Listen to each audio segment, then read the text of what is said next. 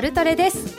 今日も夜トレは個人投資家の皆さんを応援していきますよ。今日の担当は金内彩子です。よろしくお願いいたします。そして本日のゲスト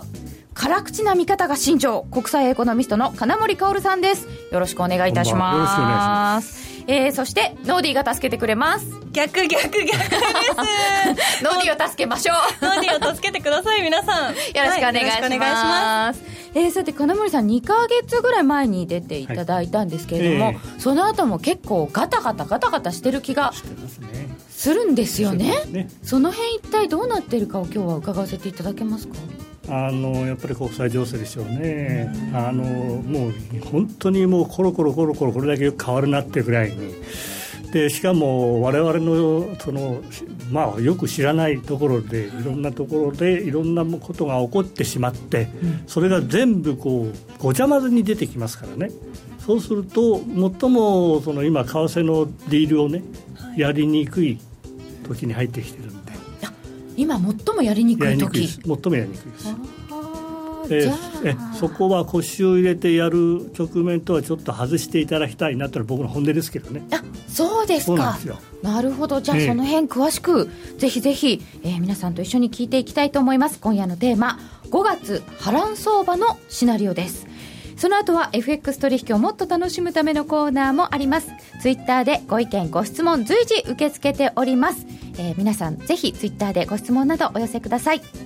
みんなと一緒にトレード戦略を練りましょう。金森かさんをゲストにしてお招きいたします。それでは今夜も進めてまいります。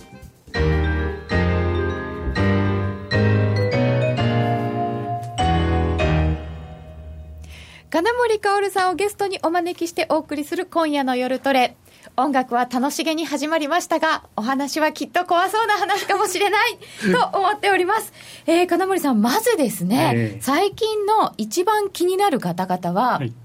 金利？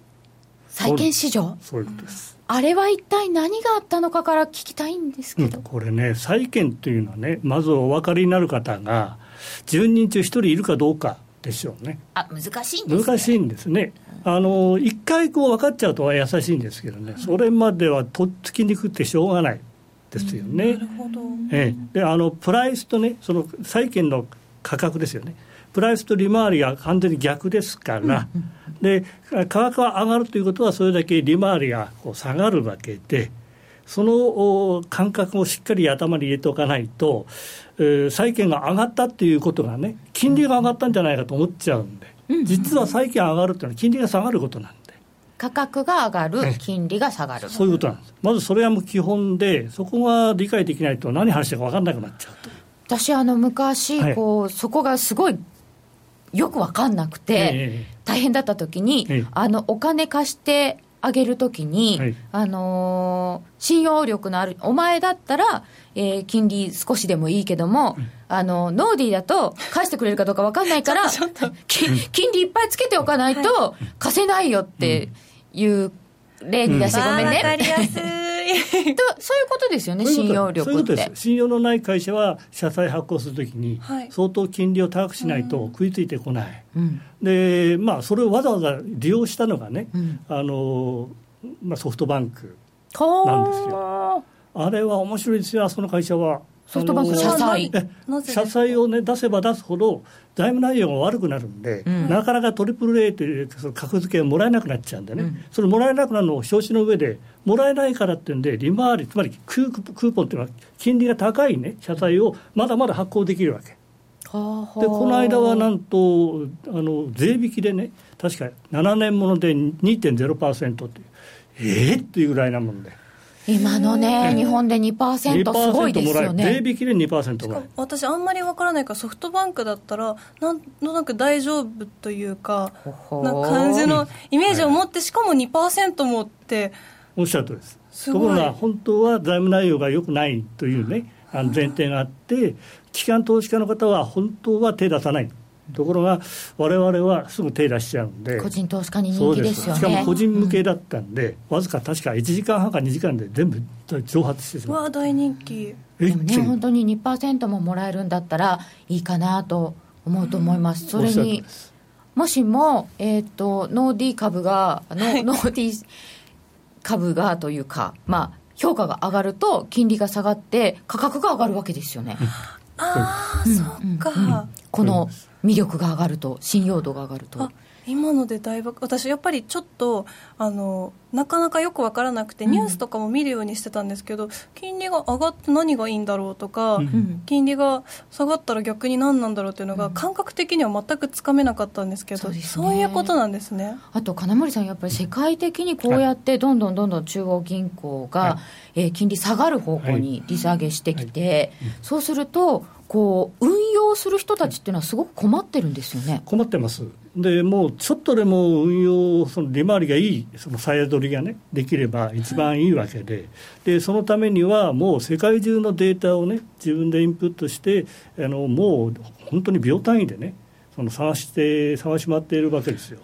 でそういう方々が今食らいついてきているのが欧州の債券市場。なぜかと言いますと確か3月9日から始まったその量的緩和政策、えー、中央銀行 ECB が、まあ、各国の国債を中心にね大体1か月間に600億ユーロ、まあ、1週間で120億ユーロくらいの巨額の資金をその要するにまあ国債等の債券を買いますから資金を供給しますよとこういうシステムに入ったんですね。うん、これはもうあの債券リーダーさんとしてはこれは相手が ECB という、まあ、事実上国に近いと。これはいいわっていう話ですよ。で、どんどん買ってくれるんだったら、プライスが上がるだろうと、うん、上がれば儲かるじゃないかと、この発想が基本ですよね。ああ、それでみんな食いついてしまった。食いついてしまった。食いつきがちょっとあまりにもすごかったんですよ。うん、それで食いつきすぎちゃって、とうとうその利回りがなくなってしまって、今度は買った人が金利を払ってでも、それを買わざるを得なくなってきたわけですよ。金利は払う？そういうことですつまりマイナスの利回りになってきたんです。つまり、えー、売る人はお金がもらえる、うん、買う人は人気が高いんだからいや俺金かあの払ってもそれ欲しいんだよと。価格自体は上がり続けているからこのままマイナスの利回りであっても、いつか上がった時にまだもらえると。要するに再雇いできると。というところまで行き始めたところがちょうどそういう思惑で動いてるんですね。そういうことなんですね。でもやっぱり普通に考えたら、うん、6年ものとかまでマイナスだったんですよねなんですね。それが確か4月の29日に50億ユーロというですねあのドイツ国債の5年もの、はい、でこれを発行したドイツの国があったんですけどね。でこの時にクーポンというあの利回りの方でない最初の表側のね、はい、金利が0%表面利率。はい表面利率が0%ゼロクーポン債。そうですね。事実上。ひどい。それはそれはどういうものなんですか？うんと利息はつかないんだけど買うって言われてる？ああそうです。でそれにね、はい、あの食いつきがすごかったんですよ。ゼロでもですか？そうです。でところがあの売る側の方は、もう人気殺到だろうと思った。ところが殺到しなくて上限までいかなかったんですね。あそうですか40億ユーロしか集まらなかったええー、まあ、不調それでもねあの、ヒアリングに言いましてね、あの最初に入札する段階でね、あなただったらどのぐらいのその利回り、これになると思いますかってね、まあ、最終的には市場が決めるんだけども、マイナス0.07%っていうね、利回りで平均落札価格になったわけ。まあ、集まらなかったんだけれども、そうなったわけね。でもね、市場はそう読んでたわけ。大体これマイナスパーセントになるだろうと。でなぜ食いつかなかったのかっていうところが問題なんですよ。あそこが問題。そこが問題。うんうん、で国債をそのまあドルドイツはその国債を売るわけですからドイツにお金が入る。はい、ドイツにとっては何も悪いことないってことですよね。それを買った人は金融機関が多いでしょ？うん、で金融機関はじゃあそれを売ら売らないといけないんでもも持ちたくないわけですよ。もっとさえ取りで、まあ、したいわけで、うん、そうするとちょうど相手が ECB をっそり買ってくれると。うんで ECB からオーダー来るを待ってよと言うんだけれども ECB がいろんな条件出してて、はい、一つは購入しますよと ECB はね、あのところ買いますよと債券を、ただし、その代金は一定期間はきちっと俺の ECB の口座に入れとけよ、その時にはしかも金利取るよと、え？マイナス年率でマイナス0.2%ですよ。つまり、国債を買った金融機関の方は、まあ、マイナス金利ですから、最初にもうドイツに金利を払ってる。まあ、最初からマイナスのスタートですよ、うん、それで ECB が次それ買ってくれるって言うんだけども買ったお金はまたマイナスにされちゃう。でまた金利払わないといけないえ？また払わなきゃいけないまた金利払わないといけないですね。そういう状況でじゃあ最初からドイツ国債を買う気があるかというとそれは相当やっぱりガクッときますよ。だって2回も金利払いませんよね。払いません。まあそれでもね払ってでもその後ドイツ国債がさらに人気が出るもっとマイナスになるというんであれば利回りがねそれだったら買いますよ、ところがもういい加減なところまで来てると分かってましたから、ものすごいスピードで利回りが下がりましたからね、これが限界なんですよ。そこでその債券王と言われる世界のお二人さんの方が、はい、あのはっきりとね、今はこれ債券売り時だと特に欧州の債券は売れば売るほど儲かると。こういうあのコメントを出したわけですよ。はいでそれがちょうど4月29から30日重なったんですね、それで29日と30日のこの2日間だけでものすごい損失を出したその機関投資家があのいらっしゃった。つまりどういうことかというと価格自体がどんどん下がっちゃって金利が上がっちゃったわけ。ほうほう。なるほど。でつまり債券売るというねそういう指令が出ちゃったんで、うん、そういうふうに水浸しになったあの機関投資がたくさん出てきた、うん、で今でもたくさんいますえまだいるんですか？今たくさんいます。じゃあもうそのドイツ国債買ったとこはもうみんなあのドイツ国債だけではなくてドイツ国債とやっぱり同じように例えばオーストリアだとかフィンランドだとかもちろんフランスもそう、うん、でこの辺のまあ要するに上の方の国々ですよ。あの強い国々、はい、これの国債を持っていらっしゃる機関投資家は皆水浸しです。今もね。ほとんどみんな持ってますよね。持ってます、うん、で悪いことにあの欧州の国債の半分以上は機関投資家がお持ちなんでこれがね、もし例えば中央銀行がもうすでに持ってますよとか、はい、あるいは、えー、個人の方がずいぶん持ってらっしゃいますよということになればね、そう簡単には売ってこない。ところが海外の機関投資家、特にその再取りが中心なんで、もうあの早乗り、早売りですよ。でそういう連中が引っかかってしまうとどうどういうその心理になるかと言いますとね、うん、ちょっとでも戻れば俺はすぐあの損失出すぞとあるいはちょっとでもそれが抜ければ一気に全部売っちゃうぞと。こういう心理になりますよね。そっか、もう次々行った方がいいですもんね。そういうことなんですね。損抱えてるのも辛いですしね。辛いですね。なんか私の心に何かがぐさりと刺さってきたんですけれど。も。いや、それがね、結局今、はい、あの日本の、えー、関係者と市場関係者の方の一般的な言い方はね、例えば今日でもそうです。昨日の海外は債券相場は非常に堅調だったと、まあ、利回りが若干落ちてきたと。だからこれで一応一巡しただろうというふうにコメントを流して僕から言わせれば冗談でないよと。これだけ損失を抱えている機関投資家がいるのになんで一巡するわけ？そんなあの一巡なんかできやしないと。まだまだみんな売ってくるってことです。あのつまり債券価格があの非常に正常にいって、はい、利回りが下がってくるともう構えてるわけですよ。損失を出してる連中はそれは為替にはどう関わってくるんですこれは結局そのユーロ建ての国債をお買いになっている連中が機関投資家の場合は、はい、えー、逃げたい。逃げたい。逃げたい。どうしても逃げたいんで、まあ、あの実際にはユーロを売って他の国の債券を買うということになるんだけども、はい、その前の段階で今はユーロの金利がどうなのかとユーロ建ての金利が高いのか低いのかっていう試着度があるんでどうしてもそれと相殺になっちゃうわけね。うん。通貨をやってる連中は金利が高くなったんだからこれはユーロ買いだと。本当だったそうですね。で債券の方はユーロの国債を売って他の方に移すわけでユーロ売りのほ他の海外の通貨買いという形になりますよね。これが拮抗してるんで、この力関係で今日はユーロが売られた、いや実は一昨日はユーロが買われたとかね。こういう形になるのが今の流れなんでこのいっぱい。損失を出してしまった欧州の機関投資家なんかは、はい、多分持ってたのは債券だけじゃないですよね。そうです。あのずっと流れをチェックしますとね、例のごとく株式と債券とそれから外国為替っていうのはね、で最初に何が動いたかこれはね測ってみますとやっぱり最初に通貨が動いてるんですよ。通貨通貨が動いてますね、で特にそのユーロの通貨に関してはご存知の通りこれ3月の16日の段階で1ユーロ1.0458ドル。これはあの、はいはい、ユーロ安のトップでした、はい、ここからダダダダダダとユーロが売られていく中で次についてきたのが資源国通貨なん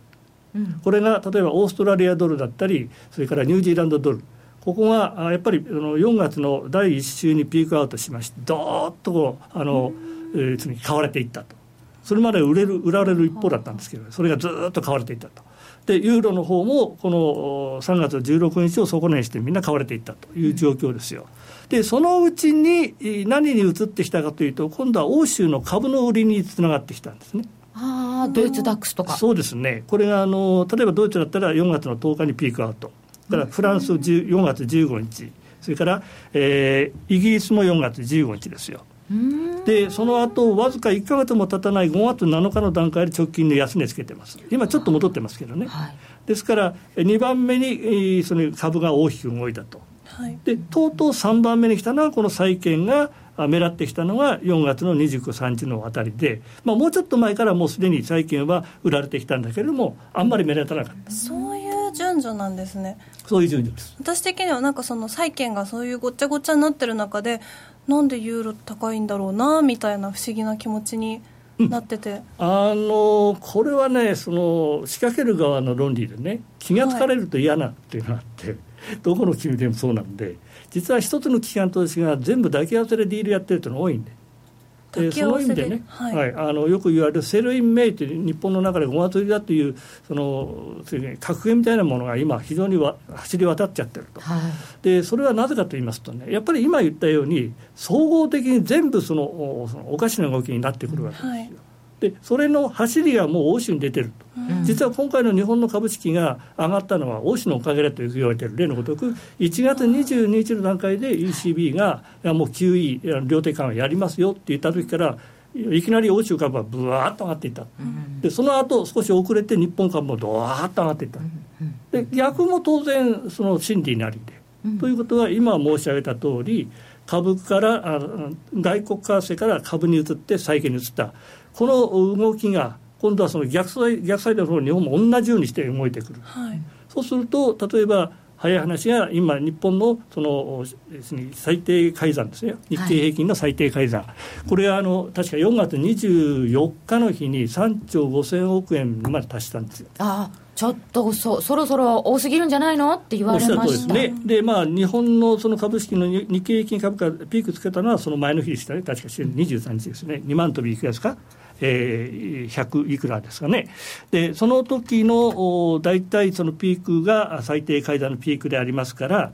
実は昨年の9月の後半と昨年の12月の初めに同じように3兆6000、3兆5000という両方ともですね、あの最低階段がピークをつけた時があるんですよ。はい、で9月の時はわずかそうですねこれで、えー、1か月経たない3週間ぐらいで1800円落ちました、日経平均ね。それから12月の5日にピークつけた最低改ざんは、1月の16日の段階まで下がっていきまして、これが1400円下がったという形になります。でしたがって今回もですね4月24日に3兆5500億という形に最低改ざんがピークアウトつけてますからこれは日経平均が下がるんではないかと。4月23日が2万飛び187円、はい、ここからだったらまあ、それぐらいの、もしかすると幅が出るかも。そうですね、1000円か1500円か、まあ、2000円までいかないと思うんですけどね。そうすると、そういうあごめんい。やそういう順番でその債券が最後に来るってことはそこからまた戻っていくってことはもうこの ECB の緩和でスタートしたこの謎の動きっていうのは徐々に全く同じような動きをして戻っていくものなんでしょうか？あのそこのヒントがねはい、6月の17日の FOMC につながってるような気がします。なるほど。ですね。うん。ですからあの私がこの心配なのは、はい、セールイン・メイの、ね、一つのシナリオとしてね、はい、今言ったその欧州からの逆サイドの動きがおそらく影響してくるだろうと。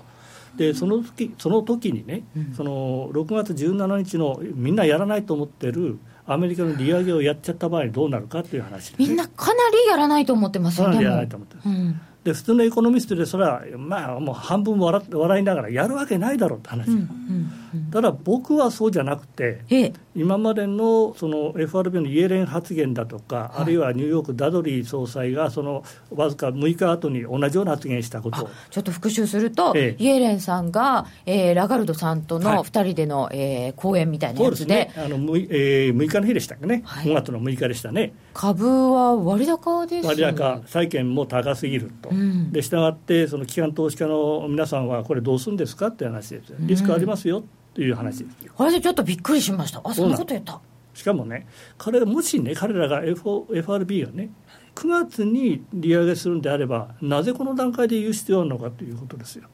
まだかなり、ね、3か、4か月先ですよね。そんな時に、なんでこんなことをもう、そのおどおどろしい形で言う必要あるのかあ、えー、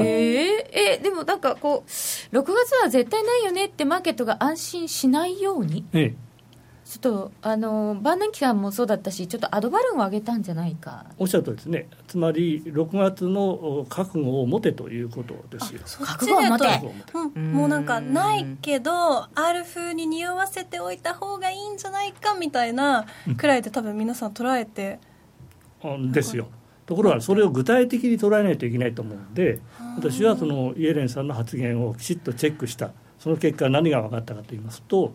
あの利上げする時の条件とちゃんと彼女は言ってますよ。利上げする時の条件ですか、はい、一つは例のことインフレ率。これが2%までいかなくても、い、くだろうという確証さえ持てればいい。これは一つ、それから例のこと雇用の中身改善だと、はい。ね、雇用の中身といっても雇用者数だけじゃなくていろんな指標があるでしょ。賃金が伸びないといけない特に賃金ですよ。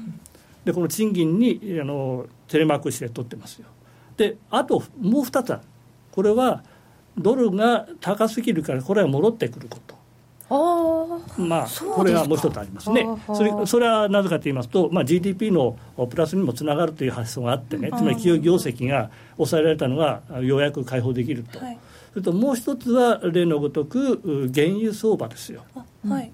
これが、えー、相当下がったのに今40%戻ってきてると、はい、これがあ続く限りにおいてはねこれも利上げの条件だよ。続くというのは？うん、実は続かないんです。続かないんですよ。いやあのこうこういうこと言いますよ。あの実はね FRB は9月に本当はやりたい、はい、とやらない条件が一つ出てくる、それが原油価格がもう一回大きく下がる。その話はまたお知らせの後に 取っといてもいいでしょうか。はい。ではここで一旦お知らせです。気になるレースが今すぐ聞けるラジオ日経のレース実況をナビダイヤルでお届けします。開催日のレースはライブで3ヶ月前までのレースは録音でいつでも聞けます。電話番号は0570-008460 0570-008460 0570を走ろうと覚えてください。情報量無料かかるのは通話料のみ。ガイダンスに従ってご利用ください。手の心に語りかける説得力のあるナレーションを学ぶ。響きの良い美しい日本語で話せば思いは自然に伝わります。言葉の素晴らしさにさらに磨きをかけてプロのナレーターにチャレンジしてみませんか？ラジオ日経 CM 番組ナレーターカレッジではただいま6月生を募集中。スタジオでの無料体験レッスンにぜひ一度ご参加ください。お問い合わせはナレーターカレッジをインターネットで検索。ホームページからどうぞ。それでは引き続き金森薫さんにお話を伺ってまいりますすいませんテレビみたいな引っ張り方をしました えー、アメリカはさ、FRB と蓄連銀の発言でバランス取ってるよね、ああの後イエレンさんの後って、ダドリさんとかも喋ってるんですよね。うん、おっしゃるとり、まあ、ダドリさん、もっとあのズバッと言ってますよね。で大体その、想定するもんじゃないよと、利上げをね。つまり市場想定してますでしょ、今ね。一番確率、今高くなったのは12月ですよ、はいはい、でまあ、あの9月以降のパーセンテージが全部ついてますけど、6月はほとんどゼロにしてるし、こういうことやるなというのは、あのニューヨーク連銀の総裁の発言ですよ、それも聞くと、さらにちょっと6月かな。そういうことね、という感じになってくるんでしょうか。ねえー、イエレンさんは激しい動きにご注意くださいという意味を含んでいるんでしょうね。バーナンキショック、あそうそう、そうだったんですよね、うん、金森さんのイエレン分析は少々怖いです。あの怖いというよりも、あの僕はイエレンさんの立場だったら当然だと思いますよ、だってやっぱり動かすときにね、政策を動かすときに、それをもってえらいことになったっていうことになって、民間からブーイングされてしまうとね、責任問題になっちゃったなって、まあ、過去、例のごとく、あの2007年から8年の時のね、あの状況の時に、相当言われたのが FRB ですよ。はいで同時にニューヨーク連銀のあの時はガイトナーさんでしたけどね、相当言われましたよ。うんでそれ嫌だ嫌だっていうことでアリバイ的に言ったっていうのもありますけどね。あなるほど、えー、でもあの、まあ、ちょっと今最後に僕は口出しましたけどね、はい、本当は9月でいいはずなんですよ本当はね。でも利上げは。原因はですねもうご存知の通りもう新聞でも出てますけども、うん、わざわざキャンプ・デビットっていうところに連れてきて誰をって言いますと、えー、あのオバマ大統領が湾岸諸国の首長あの一番上の方、はい、実はあの7人中、確か5人、あ4人までかな、嫌だ、断ってきたんですよ、代理を出すから。でなぜ嫌嫌がったかと言いますと、オバマ大統領はこう言ったはずですよ、あの6月末に、あのにイランとのその核開発で合意すると。イランとの合意が6月になると、ね、6月末にやると。ということになるとですねあのサウジ以下の湾岸諸国は冗談じゃないやと。ああのイあのイランがね核開発やめるわけないじゃないかと。実はオバマ大統領もそう分かってるんですよ、うん、そうだよと。あのおそらくやるだろうと。だけどもやるんだけどもやらないように持っていくために協力するのは当然だろうと。だから、サウジ以下、湾岸諸国のあの一致した、ね、行動と、実はそのイスラエルっていう国もイラン大嫌いな国ででここが核開発するということはもう今だって構えてるんだと、いつ空爆してもおかしくないという構えを持ってると、このイスラエルと湾岸諸国が一緒になってね共同してやるんであればアメリカはいくらでも軍事兵器貸すよお金も貸すよと言ってるわけ、これがわざわざキャンプ・デイビッドに読んで言った中身なんですよでキャンプ・デイビッドでねわーわーわーわーって七にくりにやるようなことは絶対しない。呼ばれた連中は今まで6人か7人しかいませんけどね。あのここ 10, 10年間ぐらいほとんど方向転換してますよ。で確か小泉さんも1回呼ばれたかな、やっぱり方向転換しました。キャンプ・デービッドに集まるというのは、アメリカに呼ばれるというのは大変なこと政策転換があるときですね。ですから、あの従ってもうそれは決まりですよ。核合意はきっとするんだと。ええ、そうです。ということは、じゃあ、経済封鎖はあのなくなるのという、そんなことはないですよ、経済封鎖はちゃんとやるんですよ、ちゃんと確証しないと、全部確かめないと、経済封鎖は解きません、でも、市場はどう見るかというと、間違いなくこれは、えー、次核、うん、経済封鎖が解かれる。先を読んで、はい、でオイルがバンバン、これ、そうですね、1日あたり70万から100万バレルぐらい、イランから出てくるだろうという計算、勝手にしちゃう。それは原油また暴落。しちゃうとどういうですね。であの不思議なことにわずか3日前に今は何ともないはずというか何の歩み寄りもないはずのロシアのプーチンさんとそのアメリカの国務長官が話しに行ってですね。で何だか握手してると。これはおかしいんですよ。何の今約束もできないはずなんでそれは明らかに6月末の段階であのイランとあの握手しますよと。ロシアさん、よろしいですよ、ロシアも、うん、OK だ、OK だって言いながら、具体的に何が言いたいかと言いますと、オイルが下がるよ、ロシア産。このままいって、またあのウクライナに戦闘を仕掛けるんだったら、オイル下がった時大変でしょうにという意味合いがあるんですね。えー、怖い、あれ、6月末って何が？あの期限なんですね、イランのとあの安全保障理事会常任理事国の5か国プラスドイツ、これで6か国になるわけね、はい、この6か国とイランが核を少なくとも最低限10年間開発するんだと、核兵器をね。で、10年以降に関しては少しずつやっていいと、はい、こういう条件であの約束がそのうまく合意されるかどうか最後の日ななるほど。6月は OPEC もありますけれどもありますね。そうするとそこでまあ減産がないだろうねってみんな言ってましたけど、はい、でも多少価格としてはそこで上がるかもみたいな期待もありましたありますからね、おっしゃる通りです、ところが6月17日に例えば FRB が利上げしてしまうと、その前ですからね、だからあのうまいこと原油はあの上がったまんまなわけですよ。あそうですね、ええ、あそうか。す。ごい、それで6月論が。そうなんでそれが条件しかも条件だってもうはっきり言ってましたからね原油価格があのまたその戻下げてきたらだめだと、まあ、上がったままでないとだめなんだというのが条件でしたから。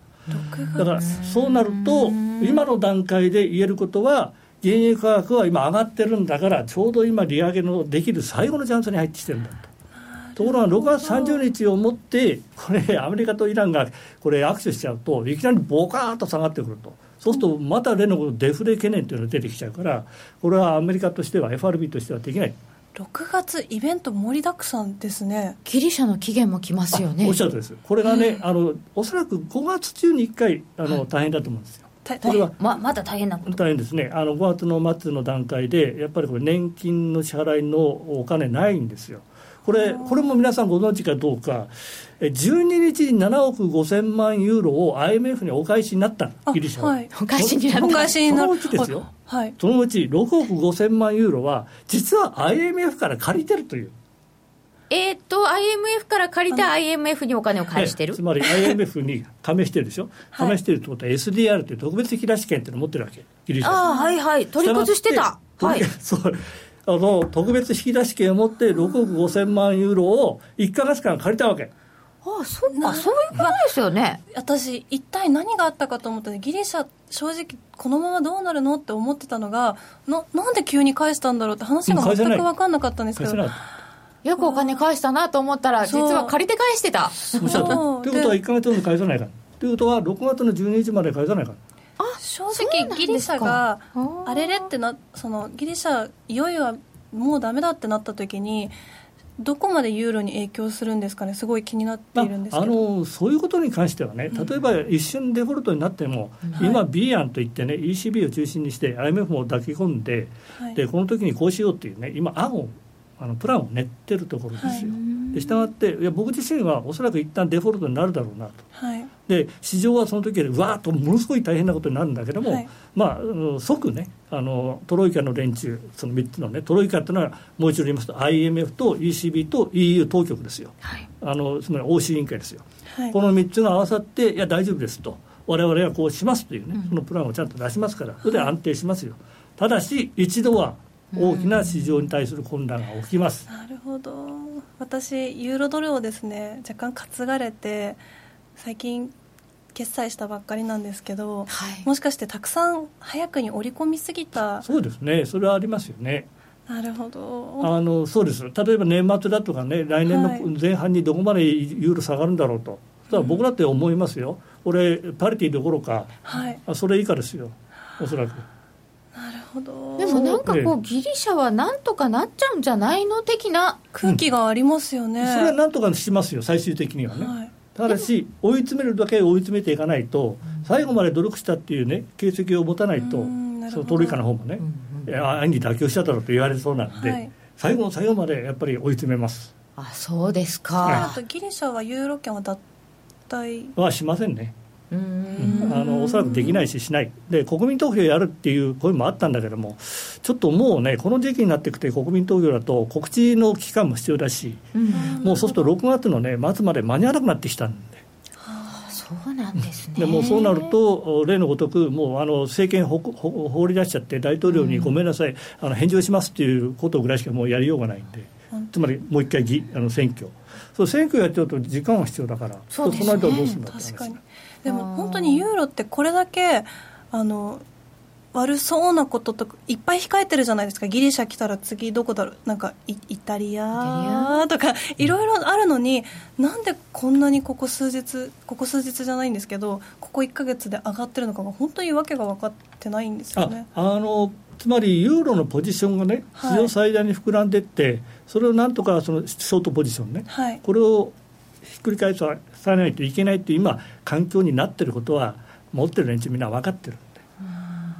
すごいもうポジションが偏ってましたよねでそこに原油は戻るわ。債券の金利は急に上がるわ。で一緒にやってた人たちは利益出てるのを畳んだり。もちろんですね、まあ、ここに来てしかもドイツの景気が良くなってきてる。でユーロ全体の景気はね結局その意外にフランスが頑張っちゃって、でイタリアもスペインも頑張ってると、ドイツはちょっとさえないけれどもこの3つの国でねずいぶんユーロが上がってきた景気がね、でそれをよく読んでますからね、うん、ただしそれがいつまで続くものかはまた別なもんで。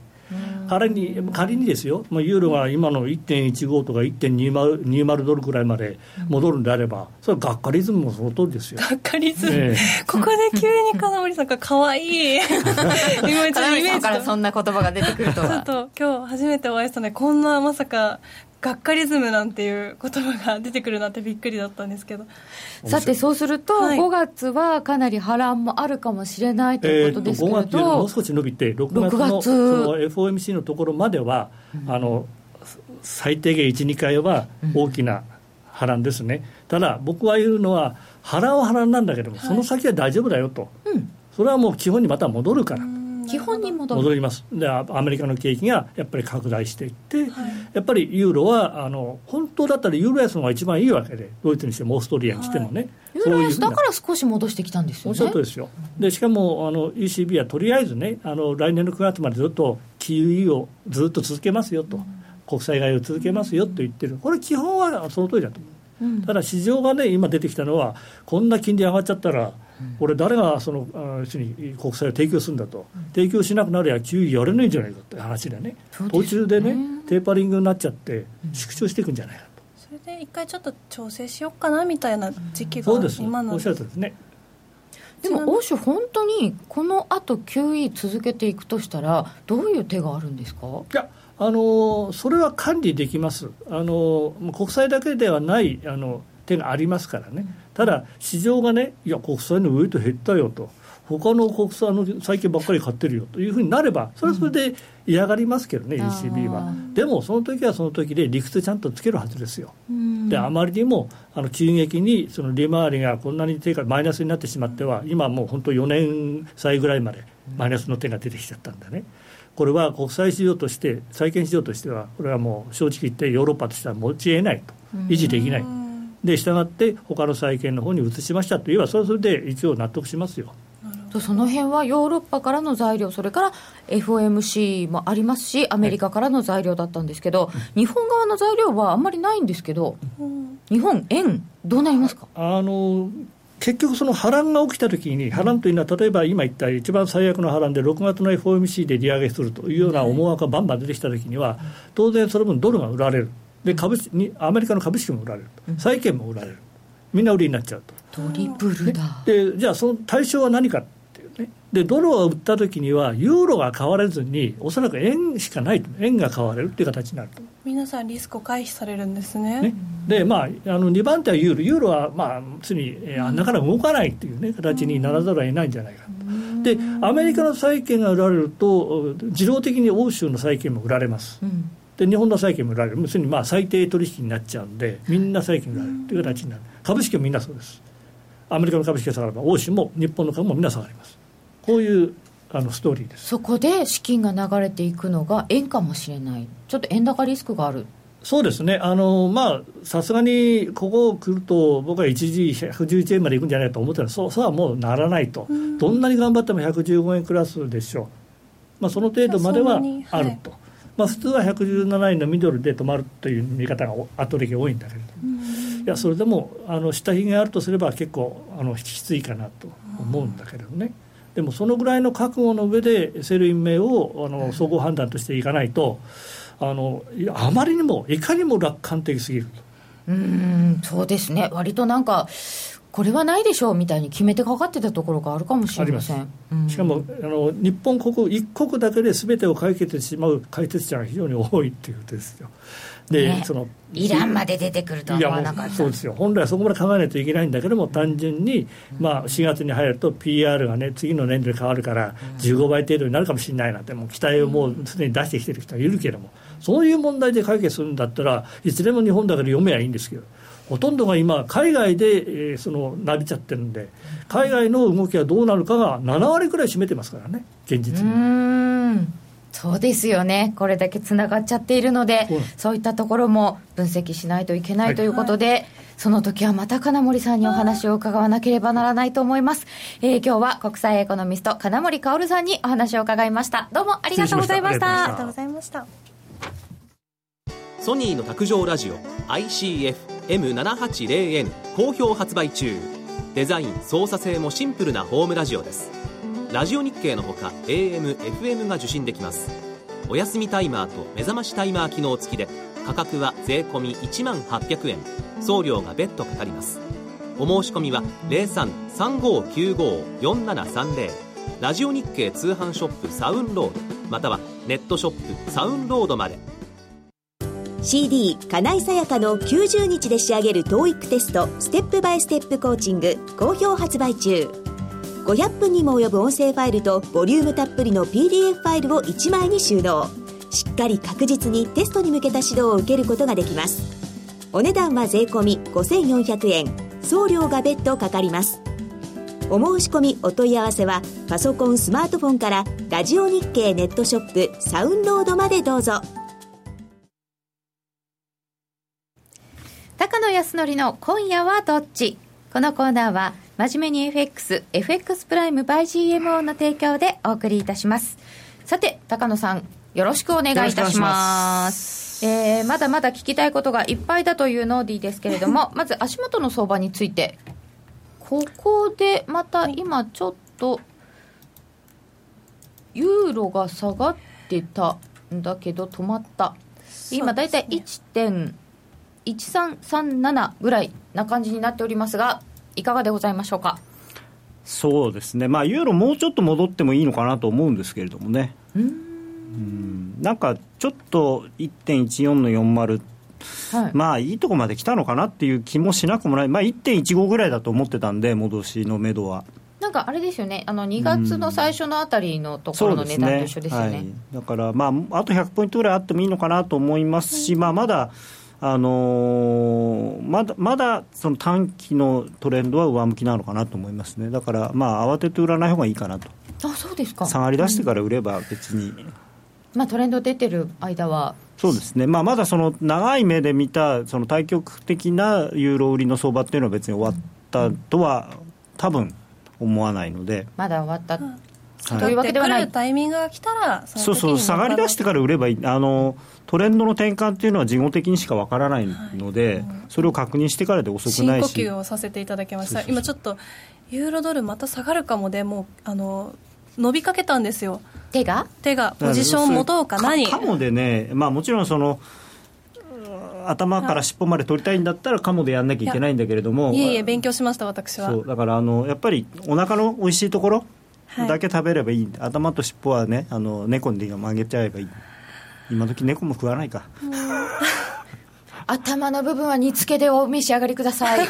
まああの鮎はね頭から尻尾まで食べますけどそうですね、は。い、まあでもこの場合はちょっとその辺は動き出してから考えましょうということで、はい、では来週はいかがなもんでございましょうか。結構ね日程がねいろいろあるんですよねそうですね。まあ日本の GDP なんていうのも結構楽しみだし、うんまあ、22日金、金融政策決定会合なんかあったりしてとかって。なんかって何ですか？いや、あの、だから、可能性ですけれども、今ちょっとアメリカの数字が悪いのが続いているので、うん、後でまたご覧に入れますけど、もしアメリカの株がもう少し下がって、で日本株が一緒になって下がってきたら、であとドル円も116円とかになってたら、これはなんかやるんじゃないのっていう期待は盛り上がるかもしれないですね。何もやらなくてもそ、それに引っ掛けてなんかトレードする方々もいらっしゃいますもんね。まああの本当にねこう、日本にいるとあんまりわからないんですけど、あの毎回、決定会合の前には外国人さんの一部は、今度こそやるんだろう、黒だと思ってるんですよ、うん、前回はね、すごいびっくりしました、うん、何も考えてなかったので、うん、その後なんか失望売りとか言われて、まあ、日本人、誰も何にも思ってないんですよ。でも外人さんはだっておかしいだろって言ってることが2%まで上がると。で自信満々に上がるって言っててこのままで上がるわけないんだから、ね、必要と必要ならいつあのいつでも手段を取るって言ってるんだからじゃあ次やるんやらなかったら整合性取れないと。そう言ってることと、ででそれで何もやんないで、うん、いやいやいや、2%になりなるでしょうとかって言ってるわけじゃないですか、うん、まあ、ちょっとあの時期は後ずれしましたけど、でも今だってこう2016年の、ね、半ばとか、あと後半になったって、なるわけないじゃないですか、このまんまだったらね。まあ、よっぽど原油はね、120ドルとかにまたなれば別ですけど。原油のね、影響大きそうですもんね。うん、でもそれじゃあしょうがないでしょ？それはそもそも日銀が目指したものではないですよね。でも本当にじゃあ2%にしたいと。本当にそうおっしゃるならじゃあ量的緩和で原油買いますかって。一石二鳥、えー原油それはおかしいですよね。私の私の財布をどうしてくれる？物価を上げるためにはね。原油が下がってるからだめなんだって言うんだったらじゃあ原油を上げるために一番効くのは何かって原油買うんですよ。日銀が介入。毎月3兆円とか。よくわかんないけど。でもサプライズ黒田ですからね。黒田さんは。まあでもねあのよ本来はね中央銀行っていうのは市場と対応して市場とうまくやっていくっていうのが本来の中央銀行のスタイルなのに。誰でしたっけ？仕事のほとんどはトークだ。うん、最近なんか、だからまあ、最近なんですよね、ここに来てなんかこうサプライズが流行ってるんですよね。日本だけじゃなくて流行ってる。だからまあスイスもそうだし、まあ、あのそのほか、まあ、中国とかもねなんえこのタイミングみたいなのもあるしだからちょっとね、うん、なんか調子乗ってるっていうか中央銀行たちが。中央銀行たちがなんかこう俺たちが相場動かしてるぜみたいなねなんか勘違いしてる。それおかしいですよね。相場動かす動かさない方、まあ、彼らが動かしていいのは短期金利だけなんですね本当はね、うんうんうん、そう。為替相場を動かしてどうするんだって。ただ短期金利がないから為替しか動かすもんがないからしょうがなくて動かしてる。ということで22日は何にもないとしても何か動くかもしれない、はい、とい。うのがその前後でねもしかしたら盛り上がるかもしれない。あとはだから水曜日ですよね。水曜日のこの GDP、うん、日本の第,、えー、第4四半期、うん、でこれが、あ第一四半期、あのというかあの第一さが。はい。はい、第4というべきか第1というべきか。えー、年度的には第4四半期第4ですね、ね、あのカレンダーイヤー的には第1四半期それで日本的に言うと第4になるのか。はい、うん、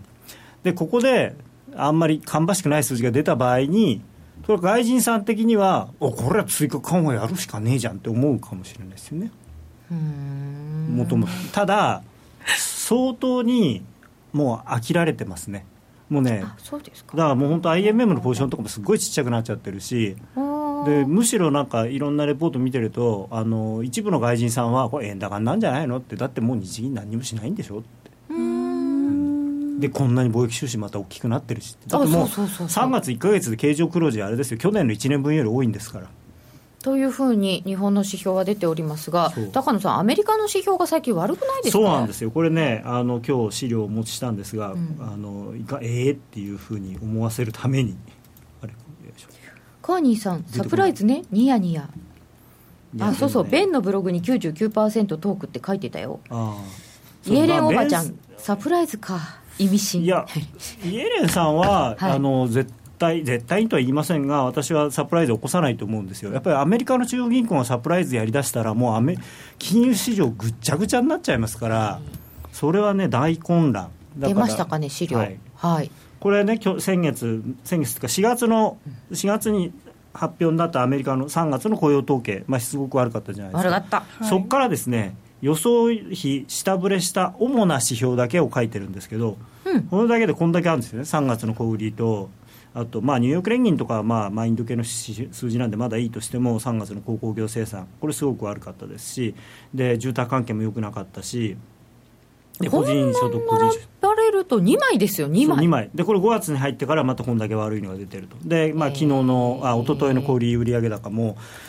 だから結局1月はね去年と同じ言い訳で寒波のせいだ東部東部地区の。だって4月あるじゃないですか。そうそう。だからもともと1月は東部地区の大雪とそれから、はい、えー、なんだっけあれがあって港湾ストがあったじゃないですか。西海岸では。い、でそういうのがあってよくなかったと、まあ、2月もそれの余波があったと、うん、で3月はそれの余波とプラスあの原油が下がってたんでそのいろんな、えー、シェール関係の、うん、がよくなかったと、うん、じゃあ4月はなんでだ悪いのってそうですよね。4月寒波？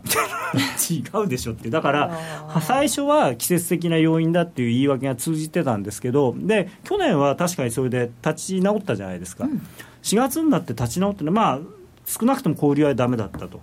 で今後ね、また来週、いろいろ数字が出てきますけれども、来週出てきますが、住宅とか多いです、ね、そうですね、だからそういうのがちゃんと立ち直ってきてるのかどうかってことですよね、立ち直ってきてないんだとすると、これ、季節要因でも天候要因でもなくて単純に循環的にピーク打ったんじゃないのっていう。景気循環的にはそろそろピークですよね、うん、そう。で特に設備投資なんかはもうピークでもおかしくないんで、うん、そうなんです、ね、そういう意味ではだとするとじゃあこれから景気がピークアウトして緩やかに下がりまあリセッションにはならなくても緩やかに下がっていくんだとしたら金利はどうするべきなのそこで利上げってちょっとどうなんですか？それはあの前のめりになってる人後ろからパンって叩くようなもんですから飛ぶよこそ。そそこはねあのやっぱり利上げとか出口戦略っていうのは一番失敗しちゃいけないことなんですよね、うん、でそれをまあイエレンさんは本当によく分かってるので、そういうなんていうのか景気がちょっと怪しくなってきたら利上げはしないですよね多分。しないと思われる。だから年内なし。で来年の前半もできるのみたいな。だってまた来年第一四半期もしかしたら天候要因でよくないかもしれないですよ。毎年ですからね最近ね。あれだから季節調整の仕方変えればいいのにと思うんですけどね。そうだなんで季節調整が効かないんだろう。だから多分ねその何十年のあのサイクルで見ると1月にあんな大雪が降るっていうのは一応異常気象ってことなんでしょ日本だってそうじゃないですか。毎年夏東京が40度になるのは一応まだ異常気象。の範囲内ですよね。でも我々東京に住んでる人としてはあまた40度になったねっていう感じじゃないですかもう最近いやちょっとなったねとは言えないけど。またなっちゃったよみたいな。ね。でもまあきっと今年もなるんだろうなとどっかで思ってるじゃないですか。もう熱帯だよみたいな感じです、うん、はい。だからねあのまあでもでも統計ってねその2年3年続いたぐらいじゃ多分そういう変えないんでしょうから。気象ですからね。だからまあでもやっぱり変わってきてるんだと思うんですよね気象なんかもね、でもそう考えるともう毎年毎年第一四半期がプラマイゼロとかマイナス成長とかになってでいつまでたっても利上げできない。本当ですね今今年なんか12月の織り込みが一番多いぐらいなんでしたっけ、うん、そうですね。9月から後ずれしましたねまたね。で13もまた大雪降って悪いですとか言い出したら。というか13ならいいけど例えば12月の FOMC の当日大雪とかね。12月あたりからね もうね。そしたらいや利上げっていう雰囲気じゃないですねみたいな。えでもじゃあドルがそのこの低すぎる金利を上げないままだったとしたら、どうなっていくんですか？ドル円上がれない？上がれないもん、まあ、だからそうするとあのまあ、金利云々っていう話じゃなくて、うん、もともとの一番大きなシナリオとしてはアメリカ経済堅調ですねと。で確実にあのリーマンショックから立ち直って、えー、拡大をしています。そうそれ大前提そうそのその一方、えー、中国はちょっと、まあ、うん、スローダウンしてきていると、うん、でそれの影響もあってヨーロッパとか日本はあ今一つだと。でその中で日本とヨーロッパは大胆な金融緩和を、まあ、始めたばかり、まあ、日本は始めたばかりとまで言えないですけど始めてしばらく、はい、でヨーロッパはしたばっかり、だからあのドルは強いんですよと。でそのプラスアルファで利上げもあるしっていうことなんですよね、やっぱり景況格差っていうのがベースにあるのに、そのそれがあれ、アメリカ、あんまり景気良くないんじゃないの、もしかしたらこれ、下向きっていうことになっちゃうと。これじゃその前提でここまで進んできた相場が、うん、もしそれ崩れたとなったらすっごいドル安になっちゃったりしませんか？いやだから僕は心配なのがそのユーロドルパリティだドル円130円だって言ってましたけどアメリカの景気が良くないくなってきてるんだとすると、その話全部一回考え直さなきゃいけないんですよね。でも一方で新興国の景気もやっぱりあんまり良くないし、はい、いやだからアメリカ頼みだったのがだからもっと悪くなるかもしれないですよね。でそうすると、今、中国があれだけスローダウンしてるんで、もともと資源価格って安くなりやすい状況じゃないですか、それで、まあ、そんな中であの資源国は、ね、なんとかお金も儲けようと思って、まあ、その政治的なこともありますけど、サウジアラビアとしてはまずやっぱり現金がお金欲しいんですよね。だから減産しないんですよ。お金持ちサウジでも？お金持ちでもないじゃないですか。もう散々使っちゃってますからね。湾岸諸国そんなに意外とお金持ってない。教えてもらいました去年も12月の雇用統計の日は大雪でしたね、そうでしたか。大雪対策予算で新規雇用すれば解決。なるほど。だってアメリ, まあ、アメリカは日本とよりはだいぶね財政状況いいですけどね。うん。あ、そうか。でも政府がお金が出せるのは限られてますね、でもさっき金森さんが前に言ってたみたいにそれこそもうちょっと打ち止めかなみたいなところでもう6月がギリギリ上げれる限界じゃない金利ってなる可能性もいやでもそこで上げるっていう選択をする人に僕は思えない。んであのジャネットは。戻りました。イエレンさんからジャネットに。今日はイエレンさんって呼ぶんですねっていただいてたんで。いやいやねあのー、ジャネットはやっぱすごい今の状況を決していいと思ってないんですよ、うん、あのやっぱあの多分労働経済学のを学んでた人っていうのはあの格差とかいうことにすごい敏感なんですよね。で日本はほらあのみんなが沈んで格差が広がってる。アメリカはなんか勝ち組負け組はっきりしちゃって、あれになってますからもっとだからその、まあ、負け組って言ったら失礼だけれどもあの富裕層じゃない人たちにもっとそのお金が行くようになんとかしたいわけですよ彼女は。さて、はい、改めてミシェルのおばあちゃんに景況感を聞こうそうだね。実感を聞いてみたいね。そうすると高野さん来週はどの通貨ペアが注目でどの材料が一番注目ですか？いやまあ本来は本来はドル円ですね。ドル円でそのやっぱり、うん、えー、GDP と決定会合、うん、であの GDP が悪いとやっぱりあのやるんじゃないか追加をやるんじゃないかって言って買われると思うんですけどでやらないんで売られるみたいな。地球上に逃げ場なしみたいになるのかしら。嫌、うん、だねであのこれちょっと今チャートもう一回出してもらいたいんでドル円の月足のチャートなんですけれどもやっぱこの抵抗線相当重要になっちゃったんですよね。ドル円の月足ああこれ抜けないって言ってたやつ、ね、これねあのいやでもスルーしてくれないかなと思ってたんですよ、うん、全然スルーしてくれませんでしたね。こんなに長期のなのに、うんそうだこんなの見つけるなよって、これ、それに、ね、あんまり僕らの好きな線じゃないんですよね。なんでですか？あのここのもっと左行くとビューンともっとすごい高いところがいっぱいあってそういうの全部抜けてる。これ結構都合のいいチャートなんですよ。こう我々チャートってね切り取り方によってそうなりますよね。だから、まあ、こんなのもありますね程度に作ったチャートがまさかの。そう半年経ってもワークしてるよみたいな困ったもんだっていう。それはなかなか難しいところでございますが、はい、えー、今夜はどっちの今夜が聞けなくなっちゃいましたが、ここでお知らせです。はいドル円が大きく動き始めた今だからこそ選べるミラートレーダーで FX トレードにチャレンジしてみませんか？FX プライム by GMO の選べるミラートレーダーは、ストラテジーと呼ばれる運用実績の高い投資戦略を選択するだけで、24時間自動で売買、収益チャンスを逃しません。また、為替のプロが厳選したストラテジーのパッケージ、ストラテジーパックも多数ご提供しております。システムトレードを始めるなら、FX プライム by GMO の選べるミラートレーダーをご利用ください。株式会社 FX プライム by GMO は、関東財務局長、金賞第259号の金融商品取引業者です。当社で取り扱う商品は価格の変動等により投資額以上の損失が発生することがあります。取引開始にあたっては、契約締結前交付書面を熟読、ご理解いただいた上で、ご自身の判断にてお願いします。詳しくは、契約締結前交付書面等をお読みください。さて、じゃあ、今夜はどうしましょうか、高野さん。